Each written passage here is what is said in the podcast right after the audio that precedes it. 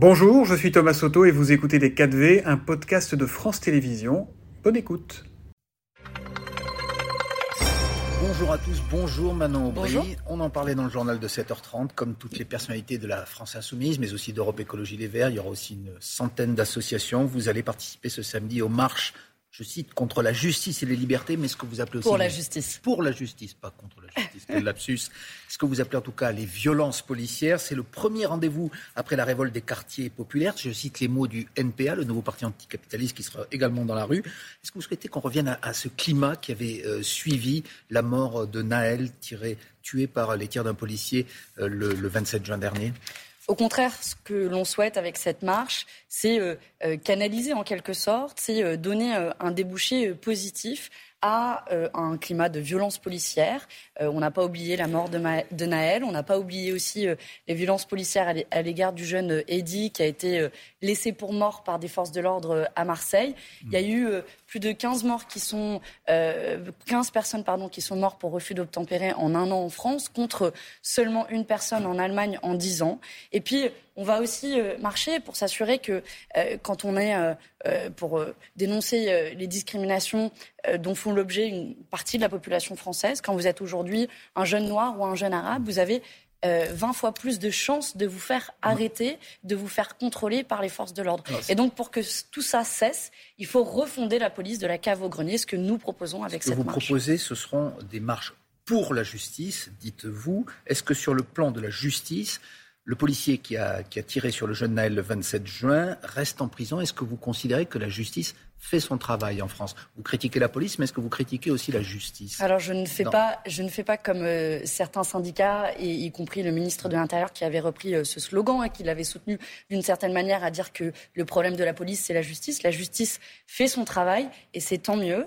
Mais pour que la justice puisse faire son travail, il faut que euh, la police respecte l'indépendance de la justice. Mais elle est contrôlée. Quand vous avez, est contrôlée, la police. Vous savez comme moi que quand vous avez le directeur national de la, de la police nationale, comme ça a été le cas euh, cet été, qui a remis en cause l'indépendance de la justice en disant que un policier n'a rien à faire quelque part derrière les barreaux. Un policier est un justicier comme un autre. C'est un métier qui est difficile, policier, et je, je veux bien le reconnaître. Et justement, notre enjeu dans cette marche, ce qu'il faut bien comprendre, c'est que soit vous mettez des œillères sur la rupture entre une partie de la population française et la police, soit vous essayez de trouver des solutions et des débouchés. Et ce qu'on propose avec cette marche, c'est à la fois de mettre en place des récipicés euh, dans les contrôles d'identité pour mettre fin aux discriminations, une réforme euh, de euh, l'IGPN et une réforme aussi de la formation de, des policiers pour faire en sorte qu'on ait une police véritablement républicaine Ce dans notre pays. Sont vos revendications, celles que vous allez défendre dans, dans ces marches. Est-ce que néanmoins vous ne craignez pas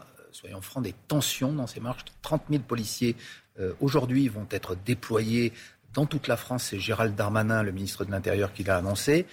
Ce type de manifestation, on l'a souvent constaté, euh, connaît des débordements. Est-ce que vous ne craignez pas qu'il y en ait aujourd'hui euh, dans les plus de 100 rassemblements qui ont, lieu dans toute la France et notamment à Paris au départ de la gare du Nord? C'est au ministère de l'Intérieur de garantir le bon déroulement de ces mobilisations. pas à vous aussi? Mais bien sûr, mais euh, nous, il y aura un service d'ordre et vous savez, on a toujours euh, manifesté euh, dans la, plus grande pacification possible. Donc non, je ne suis pas inquiète. Et d'ailleurs, ce qui m'inquiète en revanche, c'est à la fois d'un côté une ministre Aurore Berger qui dit que, qui dénonce le fait que des élus en écharpe aille manifester. Vous vous rendez compte Et elle veut des sanctions. Ça veut dire qu'on ne peut plus manifester dans notre, dans notre pays. Et quand je parle de recul des libertés publiques, on le voit là. Est-ce que demain, on pourra encore manifester? On le voit d'ailleurs aussi vis-à-vis de, votre profession, puisque plusieurs journalistes ont été poursuivis par la justice cette semaine. Donc c'est pour défendre toutes ces libertés que nous marcherons. Ce qu'Aurore Berger et d'autres dénoncent, c'est le fait que vous manifestiez en écharpe à côté de gens qui disent, qui, qui ont pour slogan Tout le monde déteste la police, vous le savez, ce sera sans doute entendu encore aujourd'hui euh, dans les manifestations. Est-ce que vous, vous acceptez ce type de slogan Monsieur Wittenberg, est-ce que vous avez lu l'appel à la marche du 23 septembre d'aujourd'hui? J'imagine que vous l'avez lu. Ce, slogan-là n'y figure pas, mais vous savez que certains militants le prononceront cet après-midi. Oui, certains le, prononceront comme ils l'ont déjà prononcé dans plusieurs mobilisations, le 1er mai, contre, dans la marche euh, contre la réforme des retraites.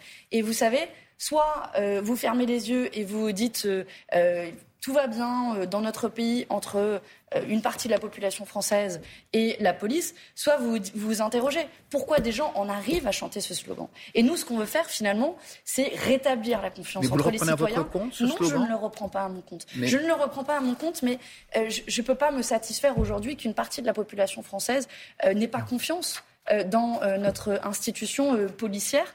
Euh, policier, c'est un, un, beau mot, euh, gardien de la paix. Et finalement, je vais vous dire, ceux qui détestent le plus la police aujourd'hui, c'est ceux qui ne font rien pour rétablir ce lien entre la population et euh, la police. Et toutes les propositions, que ce soit les récépissés, la fin de la loi de 2017 qui donne un permis de tuer, le, un permis de tuer, ça aussi, ce sont des mots, la police tue, comme l'a dit Jean-Luc Mélenchon.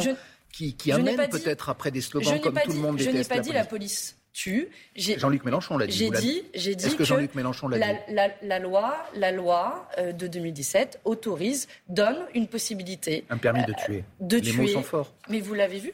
Qu'est-ce qui s'est passé euh, pour le jeune Naël? Il est mort? Pourquoi? Pour un refus d'obtempérer? L'auteur est en prison, l'auteur présumé est en prison. Et c'est tant mieux.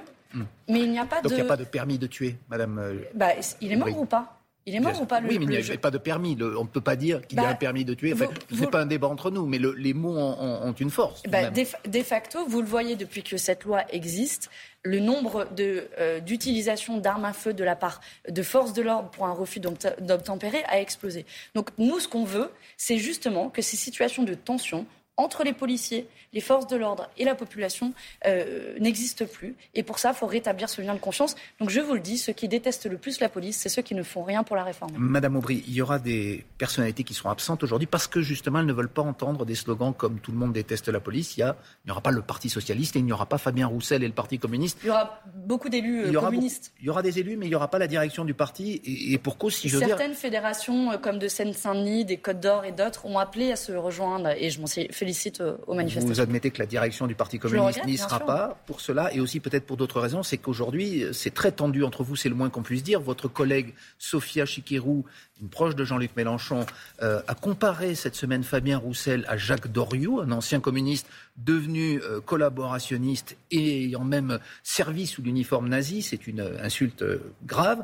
Est-ce qu'elle est, allé trop, est, qu'elle est allée trop loin, Madame Chiquirou, à propos de M. Roussel comparé à Jacques Doriot? J'aurais pas fait euh, cette comparaison, euh, tout comme euh, j'aurais pas, comme l'a fait Fabien Roussel, dit que la France insoumise n'était plus dans le champ républicain.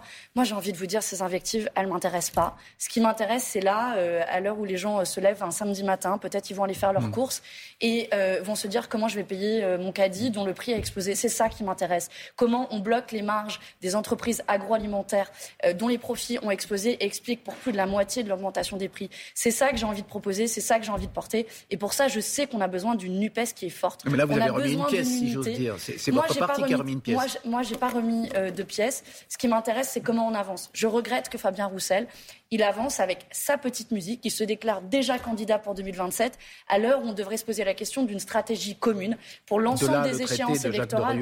Mais je vous l'ai dit, je ne l'aurais pas fait.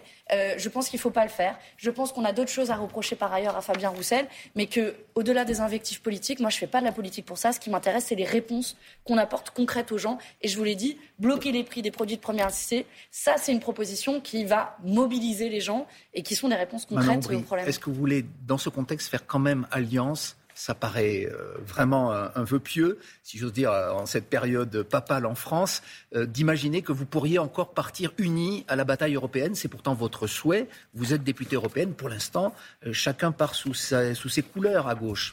D'abord, ça a toujours été mon combat pour l'unité. Avant d'être élu au Parlement européen en 2019, je travaillais dans le secteur associatif. Je travaillais déjà à former, à créer des collectifs. J'ai participé aux négociations du programme de la NUPES il y a un an, qui mais là, c'est l'avenir. On parle de l'avenir. Mais c'était il y a à peine un an. Nous avons élu 151 députés sur un programme commun, dont un chapitre commun sur les questions européennes. Et je voudrais saluer ici l'initiative des jeunes de la NUPES, donc les jeunes socialistes, les jeunes écolos, les jeunes insoumis. parce qu'il nous reste quelques secondes. Est-ce que vous, êtes encore convaincu eh qu'il y aura une liste possible Regardez, monsieur, Wittenberg, c'est le programme des, jeunes, de la NUPES, 166 propositions. Ils nous donnent rendez-vous le 2 octobre prochain avec tous les chefs de parti. Et moi, j'ai envie d'être à la hauteur des 82% des électeurs de gauche qui attendent une liste commune. Donc c'est les jeunes qui, vont, qui, vont, vous eh sauver. Ils mettent une, les logiques d'appareil de côté. Je m'en félicite. J'ai envie de dire qu'il faut suivre la dynamique parce que on peut faire quoi? Le 9 juin prochain aux élections européennes, on peut l'emporter. On peut l'emporter face au bloc macroniste, on peut l'emporter face au Rassemblement national. On aurait tort de s'en priver. Et si on veut un candidat commun pour 2027, eh bien, il faudra agir sur la scène européenne. Le président de la République a plus de compétences sur la scène européenne que les députés européens. Donc, si on veut être crédible à créer cette alternative, bah, ce vent d'espoir qu'on a créé avec la NUPES il y a un an, il faut le traduire concrètement. Et je vais continuer à me battre pour convaincre. Eh bien, vous l'avez fait. Vous êtes bien battu pour convaincre ce matin. Merci beaucoup, Manon Aubry, députée européenne sortante. Et vous vous, en tout cas, vous représenterez le 9 juin prochain. Merci. Merci à tous les deux. Merci à Isabelle Lombard qui a traduit cette interview euh, en langue des signes. Manon Aubry qui appelle à refonder la police de la cave au grenier. C'est ce que nous demandons, dit-elle, à travers cette marche pour, je cite, la justice et contre les violences policières qui aura lieu aujourd'hui. C'était Les 4V, un podcast de France Télévisions. S'il vous a plu, n'hésitez surtout pas à vous abonner. Vous pouvez également retrouver tous les replays en vidéo sur France.tv.